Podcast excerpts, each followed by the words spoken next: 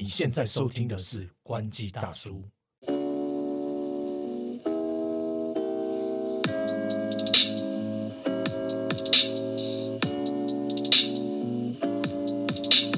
嗨，刘，嗨，头哥，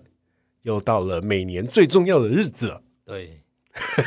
每年最重要的日子，就是每年九月的 iPhone 发表会。那不免俗的呢，大家听到我的声音就表示，乖乖的，为了这场发表会，我真的是衷心期盼，想说今年到底会有没有什么新的东西这样子。所以呢，今天一样跟大家带来的就是 iPhone 十五，就是在发表前的一些预测。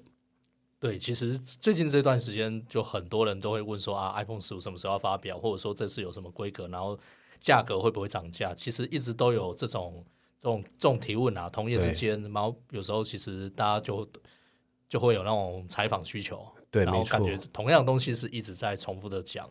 因为基本上就是流量保证嘛，然后呃，每年的八月开始就会一直有一些谣言，其实也不是八月啦，反正就是其实那个一 WWDC 完发表之后，完之后，iPhone iPhone 十五发表完之后，很快就是在传 iPhone 十六了。对对对对对，所以等于说，其实大家观察 i 像我们以往就可以很明显的发现，反而是发表前的流量会比发表以后好。对，应该应该说发表前就就是还没拿到时机的，还没拿到时机拍照什么那些，之前就是一些谣言的时候，大家就会很好奇说今年会有什么，所以大家会很想知道说啊，今年又有什么谣言出来这样子。那今天不免俗的呢，也是为大家带来这一次 iPhone 十五大概会有哪些特色。然后我们先从设计外观开始。那这一次呢，首先就是 iPhone 十五全系列，它就是有四支嘛，就是延续 iPhone 十四的四款机型，分别是 iPhone 十四、iPhone 十四 Plus、iPhone 十四 Pro 跟 iPhone 十四 Pro Max，然后你就把十四换成十五就对了。那第一个就是它全系列会延续在 iPhone 十四 Pro 系列才会有的动态岛，对不对？对，因为这一次等于全系列都有所谓的动态岛嘛。那之前在 iPhone 十四这个系列的时候，是只有十四跟十四 Plus 是还是维持刘海嘛，刘海的荧荧幕嘛。那只有这个十四 Pro 跟十四 Pro Max 才有所谓动态岛这个像胶囊一样设计的一个 一个一个功能啊。对对对荧幕的设计。那这一次等于是全系列终于统一了。嗯对，也就是说，你拿出来，其实大家可能要想一下，哎，这到底是 iPhone 十五，这是十五系列呢，还是 iPhone 十十十四四 Pro，十四 Pro 系列呢？对对就辨识度就相对没有那么高了。对，对就是从正面来看，基本上就是除了荧幕大小以外，全部都换上了动态岛。那基本上我自己是用了十四 Pro Max 一年的时间了。那动态岛这个东西呢，我个人是蛮喜欢的。虽然有时候感觉会有一点鸡肋，就是它好像没有一个特别必要的存在。但是其实 Apple 在这一段时间跟第三方合作，不断的加入一些小的更新 update，其实就是在呃使用者界面的更改上面，把原本的劣势换成优势嘛。像是我现在传 IG 线动，它就会跳出来说，比如说如果传一传，或者是我先跳开那个 app，它就会跑出在动态岛上，动态岛上面会显示说，哦，你的那个线动已经传好了或什么的，所以它其实。有越来越多第三方 App 也会支持这个动态岛，那当然还包括苹果自己原生的一些呃一些原生的城市啦，然后还有像是闹钟啊。那以往我记得在十四呃刚推出动态十四 Pro 系列刚推出动态岛的时候，它有一个就是你手机打横的时候跟手机放直的时候，它动态岛它还是会，比如说你打横，它动态岛还是跟你。手机打直的时候的方向是一样，那这样都没有统一嘛？但是它后来也有改掉，所以我觉得它就是不断的再去呃更新这个动态岛的界面，我个人是还蛮喜欢的啦。对，我觉得这次全系列统一都是变动态岛，那我觉得算是蛮好看的啦。因为因为之前刘海其实已经看久有点腻了，腻了对，那甚至说，其实像你之前安卓啊、Android Android 手机有些也是有刘海嘛，你看现在的基本上大家也都不刘海了。对，所以，所以也就表示说，对 An- Android 这来说，这个刘海的设计已经是过时了，推流行了啦发型要换了对，啦，该换了，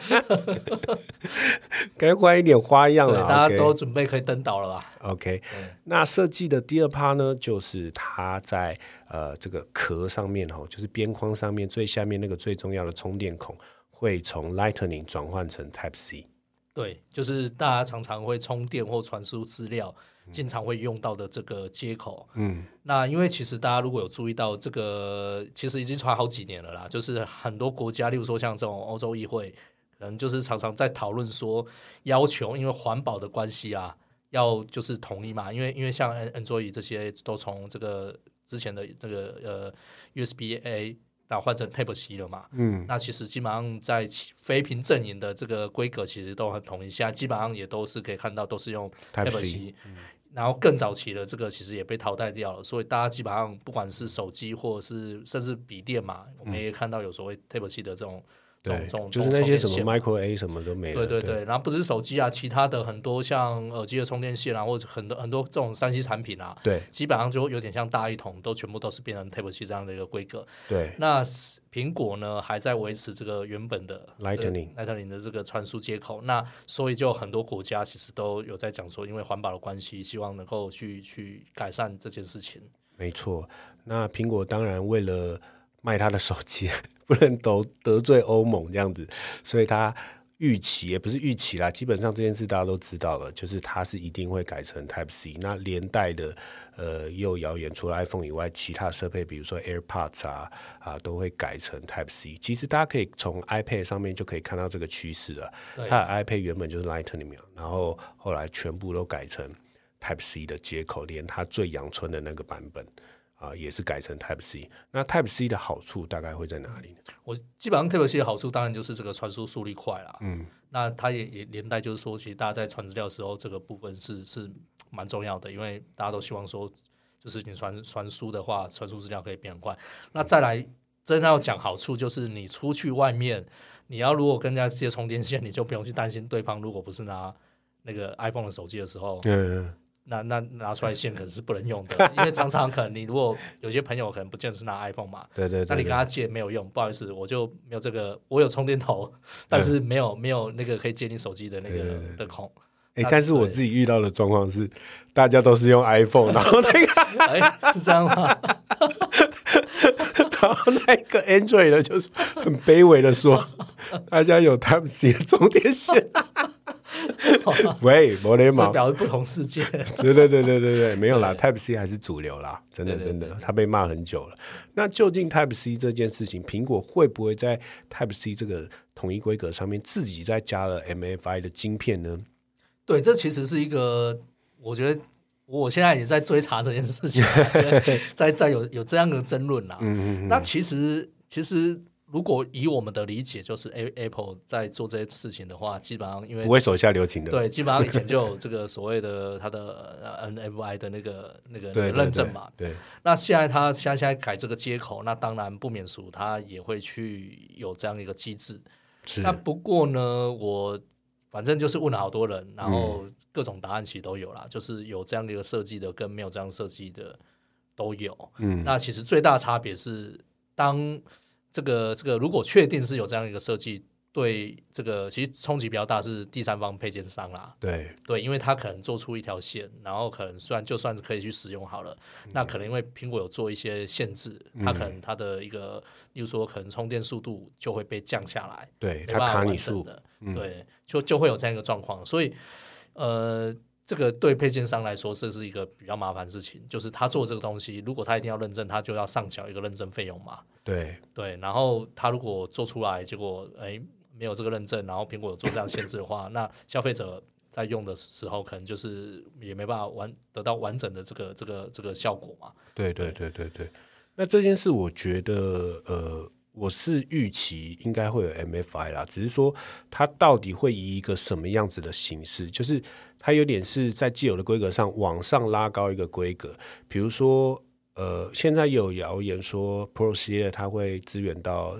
呃当呃 Thunderbolt 三或四的协议嘛？那这个协议大家如果有使用过 Mac，呃，就是 iMac 的话，大家就可以知道后面它的孔就是所谓的 Thunderbolt，基本上就是它的传输速率跟频宽都会比较大。其他额外的新的一个规格或协议呢，大家后续还是可以再观察啦。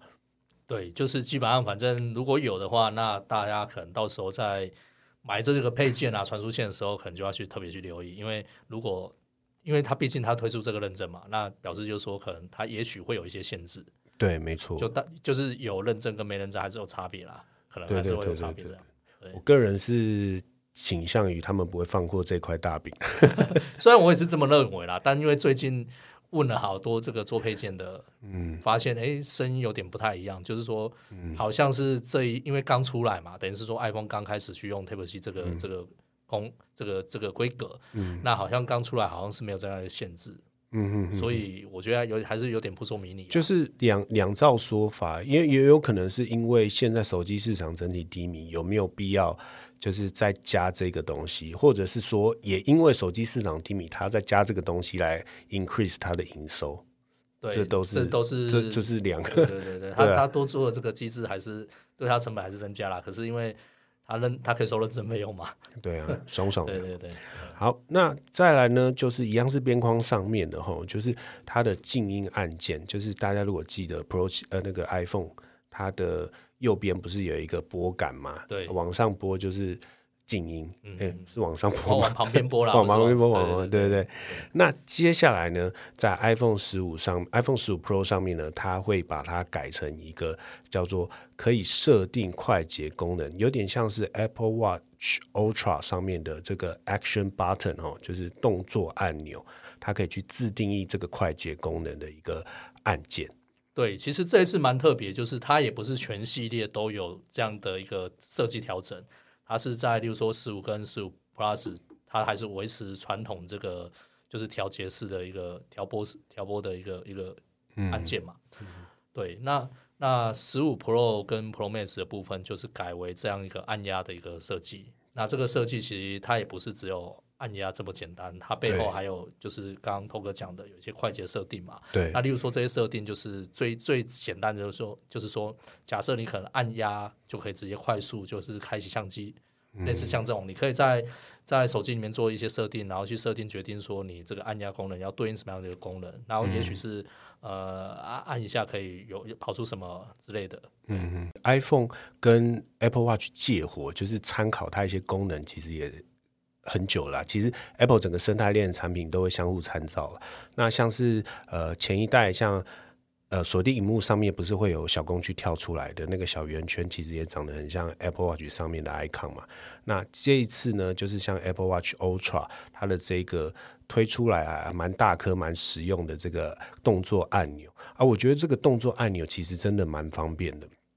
因为不只是就是你可以，比如说像是你打开关闭手电筒好了。你就是很直觉式的，你就是这样按就可以操控。然后另外一个是，我觉得接下来，毕竟手机市场真的是越来越有一点点哈，小小的有点推不动了。那明年 Apple 有一个重要的重头戏，就是它的 Vision Pro，我们有讲过。那可不可以透过这个东西呢，跟 Vision Pro 玩一些东西，玩一些功能，或者是透过一些辅助功能，只要用这个动作按钮来做，然后都是后续可以期待的。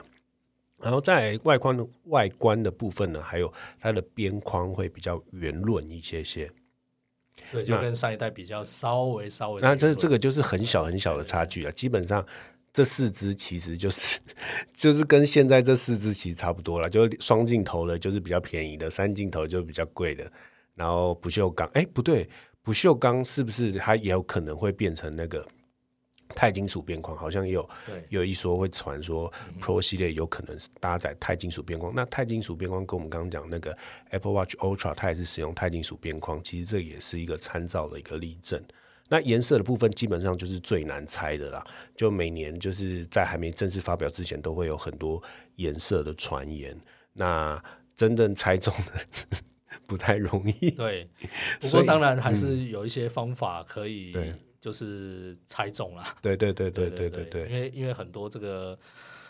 呃，怎么说呢？就是说，其实像像这种传闻，很常常就会有传说什么什么特别的粉色啊，特别的红色啊，或什么。但但是大家看那个图，其实一看就会觉得说不太合理，很莫名其妙。可是大家都会很认真的去讨论，哎，是不是真的有这个颜色或什么之类的？没错没错。对，那不过其实我觉得颜颜色其实常常，呃，你大家看一些 rumor 嘛，有一些可能其实都会曝光。然后或者是有一些工厂，嗯，其实都会有这些这个颜色的一个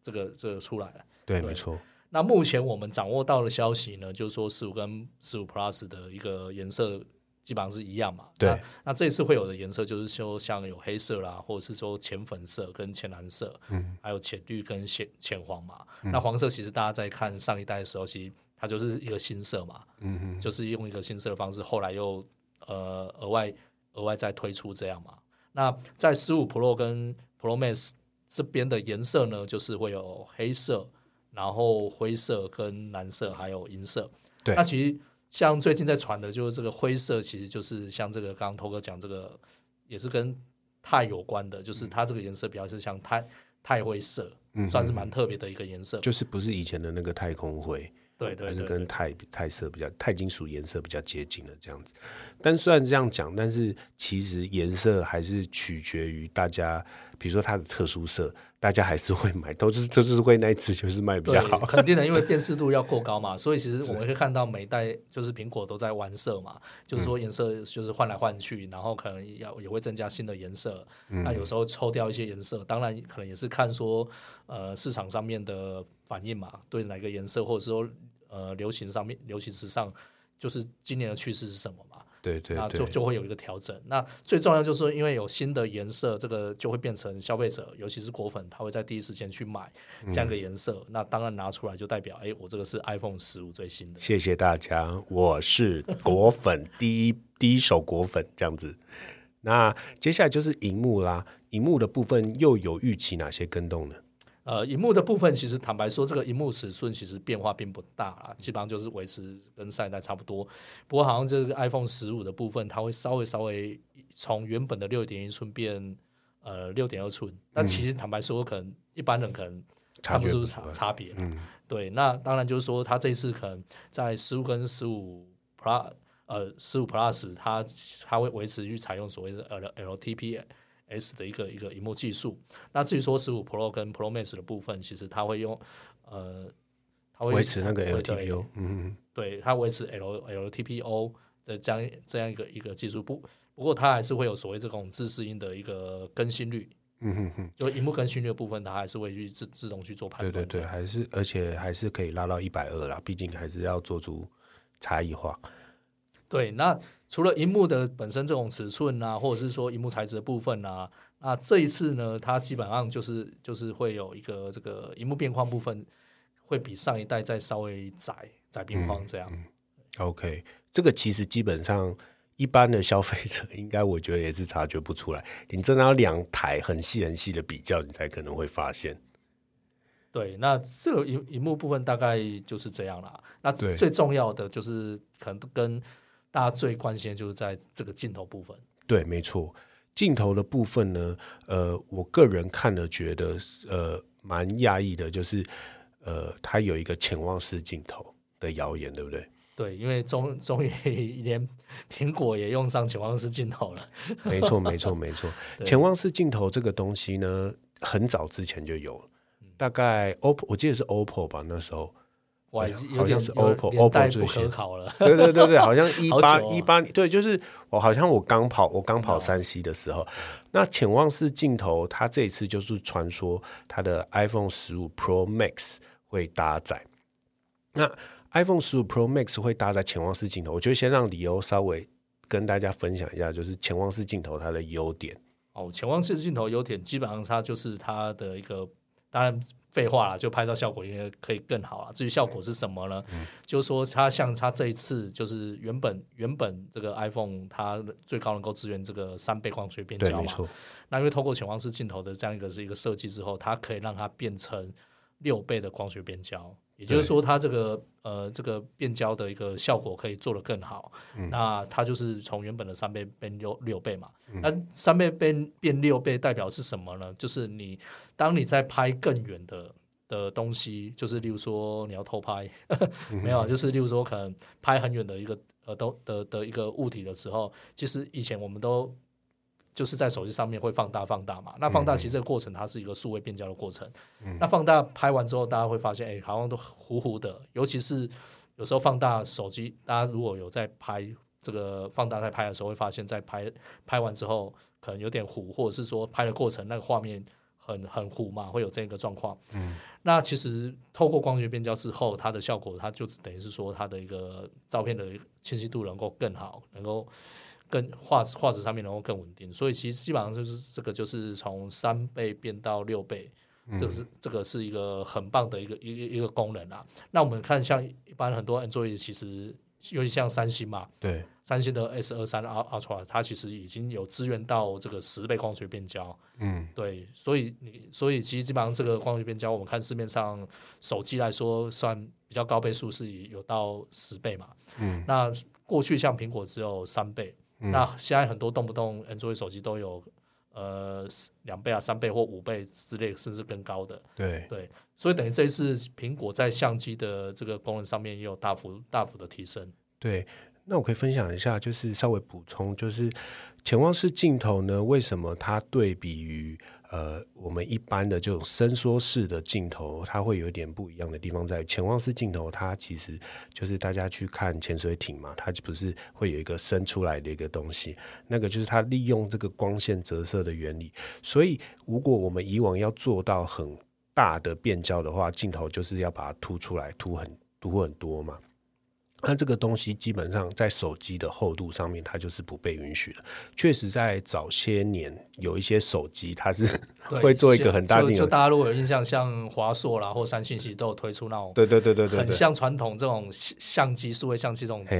大颗的一个镜头。对对对，那现在的潜望式，它就可以把，就是透过这种有点像。潜水艇的这种潜水镜的这个东西的原理放在手机里面，所以呢，它不用透过伸缩变焦镜头的方式来去拍到更远的，就是刚刚理由提到的，它可能可以变到五倍、六倍的光学变焦，而是它可以把呃这个它里面的硬体结构呢，把它放横的哈。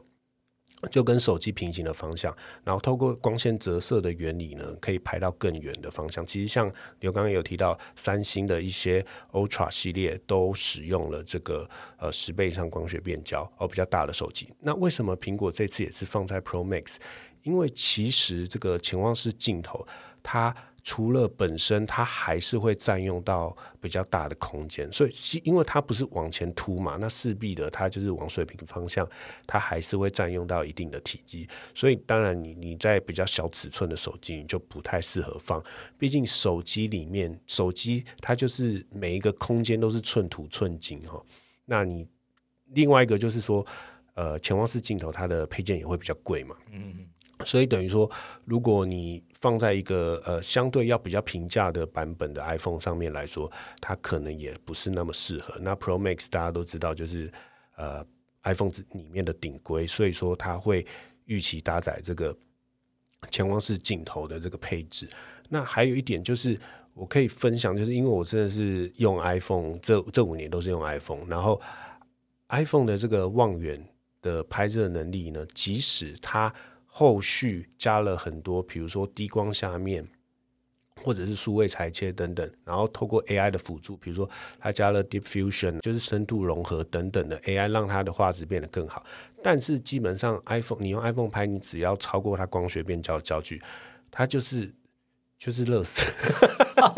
就是它的画质，果粉都觉得果粉就是它的画质，它的画质真的是很不堪了。很 真是很不行，很不行，所以我真的很期待说，就是这一次 Pro Max 上面如果用潜望式镜头，在这个潜望式镜头已经有一点并不是那么主流的情况下面，毕竟它确实成本比较高。那苹果会在现在这个时局下面怎么用它？然后以及它会用一个自己用一个什么方式来去行销它？因为如果大家都知道它是潜望式镜头，但是我相信苹果它一定不会说它自己是潜望式镜头。他一定会说，它是一个，比如说三星，它就是什么超级变焦嘛，还是什么 Space Room 还是什么之类的。嗯，苹果它可能也会有自己的一套行销说辞，然后它可能也会搭配它的这个 AI 运算的方式来去做到一个更精细的画质表现等等。这个其实是还蛮期待的。那原本的这个 Pro 系列上面有一颗那个四千八百万画素的主镜头嘛，我相信它就是拍 ProRes 的，这个还是会呃。呃，Pro 的它还是会，我觉得还是会延延续下来了哈。那再来就是讲到这个处理器的部分，对不对？哎，等下补充一下，就是要相机的部分嘛。那十五跟十五 Plus 的部分啊，因为它原本这个上一代十四的时候是一千两百万画素嘛，所以这个四千八万画素它就会下放到这个十五、十五跟十五 Pro，也就代表说，就是新的 iPhone 系系列啊，基本上就是高画素的一个镜头。啊啊啊啊！对对对对对，就是它等于说全全系列都是用四千八百万画素嘛。对对，除除了这个呃 Pro Max 就是有一个潜望式镜头大幅提升之外，就我们可以看到这个比较入门版本的这个基本款啦，十五跟十五 Plus 基本上相机规格也是会会有做稍微的提升这样。嗯，对，没错没错。然后接下来就是处理器的部分了，那处理器的操作呢？大概会怎么样进行？对，处理器基本上大家都知道嘛，它就是采用台积电的一个呃先进制程嘛。那其实过去其实前几代我们也可以看到，就是像十四跟十四 Plus，它就是维持上一代的一个处理器，然后十四 Pro 跟十四 Pro Max 它就是用最新的处理器。那因此呢，就是说这次 iPhone 十五系列大概也是会维持这样同样的同样的玩法。对，那也也就是说十五跟十五 Plus 就是用。我们现在看到用在十十五十四 Pro 系列的一个处理器嘛，就是台积电这个四纳米制程，然后它的那个 A 十六的一个处理器。那至于说这个十五 Pro 跟十五 Pro Max 呢，它会用什么样一个制程呢？它当然是会用最先进的台台积电这个三纳米。目前其实。市市面上是还还没有这个有手机镜片是用到三纳米处理器啊，哦，所以就是说这一次苹果它就会采用这个台积电三纳米，然后再来就是说这个就是一个 S 七的一个镜片嘛，嗯那为什么这个？这个纳米这么重要呢，就是说一定要用先进制程了。它其实背后代表是说，当你能用用最先进这个制程的话，那基本上它这个处理器它可以带来的就是可以这种所谓低功耗，嗯，那就是说你可以相对就是说比较省电，续航力好一点，续航力好啊，然后比较不会有这种这种状这种呃使用上不变的一个状况啊。那也能够就是当然速度快，这个是一定的。对，那跟消费者最有关就是哎什么。可能就是在省电部分就会差很多了。对对。同时，可能就是说电子容量没有特别加大，可是，在在因为你用一个先进制程的一个处理器，那这个就会你可以明显感受到说它低功耗的一个效果。嗯，没错没错。然后其他的部分呢，就是有可能呃补充一下刚刚处理器的部分，有可能它换上三纳米 A 十七 Bionic 就是仿生晶片之后，它的 RAM 呃是不是 Pro 系列也会大一点？哦，这可能也有谣言在传哦，比如说它会从六跳到八这样子。那基本上 我怎么发出猪的声音？不好意思，今天有点感冒。然后呢，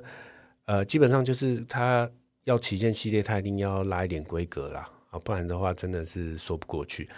那在电量的部分呢？也可以跟大家分享一下，它这一次如果换上这个三纳米制程的话，那它的那个续航力就就有有有办法去做提升嘛。那其实基本上我们可以看说，就是说电量部分其实都会有稍微的提升啦。但你但我们要讲说它会有什么多很多，这个我觉得还是有很难，因为基本上我们现在看手机的一个电量部分，其实大概都维持大概像四千多或最大可能有一般常见就五五千毫安毫安培这样的规格嘛。嗯，所以其实。以电量来说，就是会有稍微的提升。那再加上因为处理器的一个加持下，那它可以带来更好的一个续航力。这样对，没错。那无线充电的部分呢？相信就是 我们前两集，哎，上一集 啊，不，反正就是对上一集对，然后也有提到关于呃，make safe 这件那个这个东西，还没听的赶快去听哦，很好听哦，很重要的一集。对对对对对对对，因为最近很多那个电池的问题很可怕。哎哎，刚好达到十四这样。那有提到说，就是它会支援 QI Two 啦，那 make safe 还是会持续进进行。那是否？呃，普遍的都是可以无线通掉十五瓦，或者是甚至呃有更好的，比如说 MakeSafe 本身它因为它支持 QI 十五瓦，那它自己本身是不是上拉到二十瓦这些事情呢？我们就等待它发表才会知道啦。那有线充电的部分，基本上还是继续使用它现有的快充速率啦。嗯嗯，没错没错没错没错。那呃，大概跟大家分享到这边呢，李由，你觉得这一次 iPhone 十五你有没有比较期待哪些？我觉得亮点特色，我觉得亮点基本上就是这个潜望式镜头啦。对，因为像我自己现在在拿手机拍照的时候，我觉得蛮重要的是这个，就是这个望远的这个功能。嗯那望远的部分，它如果有有能够支援到光学变焦，那是最好的。所以就是说，当我们要高倍率去拍照的话，就是调成放大，就是拍比较一些远的一个景物的话，如果有光学变焦的加持，那那个是最好的，因为拍照效果就会更好嘛。那我自己其实以前有一段时间都是很喜欢拍广角，但是后来发现就是，哎，广角可能就是当你在拍一些呃建筑物或或或一些场景的时候，会有这个需求。可是以我现在基本上拍，就是会去拍望远，就是有时候它可以拍出有一个那种叫什么，哎突然忘了它怎么讲。前，几层呃，不是前几层，突然我突然忘了卡什住了。么什么什么哦，压缩感，对对，压缩感，对嗯。对，我最近很我我最近这段时间出去去拍一些城市啊、街景啊，或者是一些地方，我就觉得这个压缩感这个拍出来的效果真的很棒，就是就就很长就会去这样拍，就比较少用广角，所以我觉得嗯现在当有这个功能，它可以。呃，用高高倍高倍率去去拍照，然后如果又有光学光学变焦，那是当然是最好。嗯嗯对嗯嗯，我个人也是一样，就是这个新的潜望式镜头到底可以把 iPhone 望远的能力拉高到一个什么样子的境界，然后它到底会用什么样子的方式来包装？像我们刚刚讲的，就是说他这个望远的能力，大概他会自己会说他有一个怎么样值的飞跃，对，然后 我现在蛮期待。然后其实另外是因为最近年纪大了，眼睛比较不好，所以有时候在看一些东西啊，我会习惯就是拿手机去拍，嗯嗯嗯嗯然后把它拍下来。尤其如果说可以望望远嘛，就是它可以拍得很清楚的话，那我直接用手机拍，我然后我在手机上面看，我远远就知道说，哎，它在上面写的是什么字。对，就是因为我们工作所需啊，但是因为确实是它必须，它如果采用潜望式镜头的话，它有这个好处。那呃，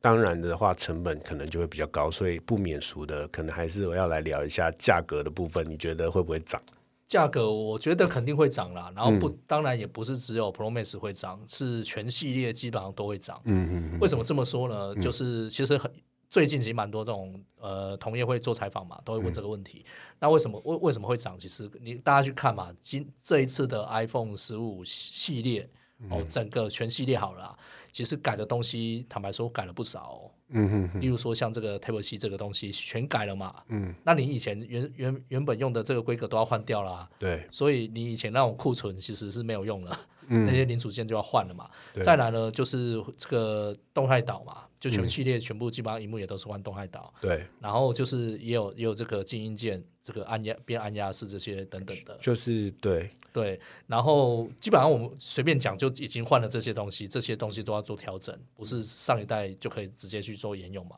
等于说有有一些改变。那里面呢，就是不管是镜头啦、镜头升级啦，或者是说处理器啦，这些其实总林林总总，其实调整的，坦白说是蛮蛮多的。那这样的情况下，再加上就是大家在讲这个呃通膨的问题，嗯然后还有很很多各式各样的成本的增加。嗯那我觉得苹果虽虽然大家都在讲说啊，景气这么不好，嗯那这个消费性电子产品可能买的人没有那么多了，嗯那苹果还敢涨吗？那坦白说，其实大家每次都会说啊，这个可能涨价之后卖不好。当然，确实可能苹果有一段时间，呃，前几代吧，有一代真的是因为涨价，然后它的销量是有受影响，因为因为可能大家去看它没有太大变化嘛。但是当它如果有一个比较大的一个变革的话，或者是这些有做这些零组件有调整的话，那它去做涨价，那我觉得也是算相对合理反映一个状况嘛。所以其实近期近期就要在讲，有人在有很多业绩在讲嘛，就是说有一些高阶的手机、旗舰手机，它会继续涨价。嗯那当然便宜的手机还是会有啦。那你要它就是就是那个卖的更便宜也很难，通常都是上市之后才会更便宜嘛。但一开始很难说，像以前会有什么杀低很便宜嘛，就是什么呃五千有找的的五 G 手机。现其实现在我们看到那五 G 手机其实也没有再再降价了，基本上新机就很少有那种卖超便宜的或什么的，甚至小米也不断就是希望价格能够往上走，就是大家其实跟以前不太一样，不再去走这个销价竞争，所以基本上苹果它握有这些果粉，强大的果粉，然后这些果粉都有很。就是怎么怎么讲，就是高消费能力，都有超能力，超能力，对都有超钞票的超，对，所以它当当然苹果当然就会趁绝对是要趁趁势，应该要涨了，因为坦白说前几年它并没有太没有什么涨啊。没有什么涨。它是因为这个可能呃加量不加价，嗯，会有有这样一个状况，就是说其实这几年其实并没有太大的涨幅啦。那台湾之前会涨，也是因为汇率关关系对。对对。所以其实前几年状况不太全球不太涨的情况下，那苹果这次这个出来价格，当然肯定就是会直接就是给你涨价。没。错没错没错，对，那再加上汇率的关系，每个市场的呃的状况不一样，那这个会在往上垫高，所以肯定是会涨价啦。只是说它到底会涨到多少，嗯，这个就还不知道就等苹果开奖吧。没错，没错，确实，理由的看法跟市场上几个主要的指标，像是呃郭明奇啊，还有一些像呃一些分析师哈，大家都一致的觉得说，在这个状况下，李欧刚提到的那一些理由下面，苹果是一定会涨价的。那究竟会涨多少呢？有可能。每一只都涨个五十到一百美也不无可能。那其实你去想，那个五十到一百美金是蛮多 蛮多钱的五。十五十就是多少？一千五啊1500哎对啊一百就是三千啊。我觉那得就跑不掉啦。对啊对啊对啊那我觉得其实大家反正呃，以我们对果粉的理解能力，在这一次其实有蛮大的变动下，一定是还是会有很多人买单的啦。那我先观望一下，嗯你先观望一下，先存钱啊，先存钱把，钱存好。因为我还是比较想买 Vision Pro。真的真的。对，好了，今天就先跟大家分享到这里喽。喜欢我们不要忘记什么，记得按赞订阅我们，还有我们的 IG 跟社群，谢谢大家，拜拜拜拜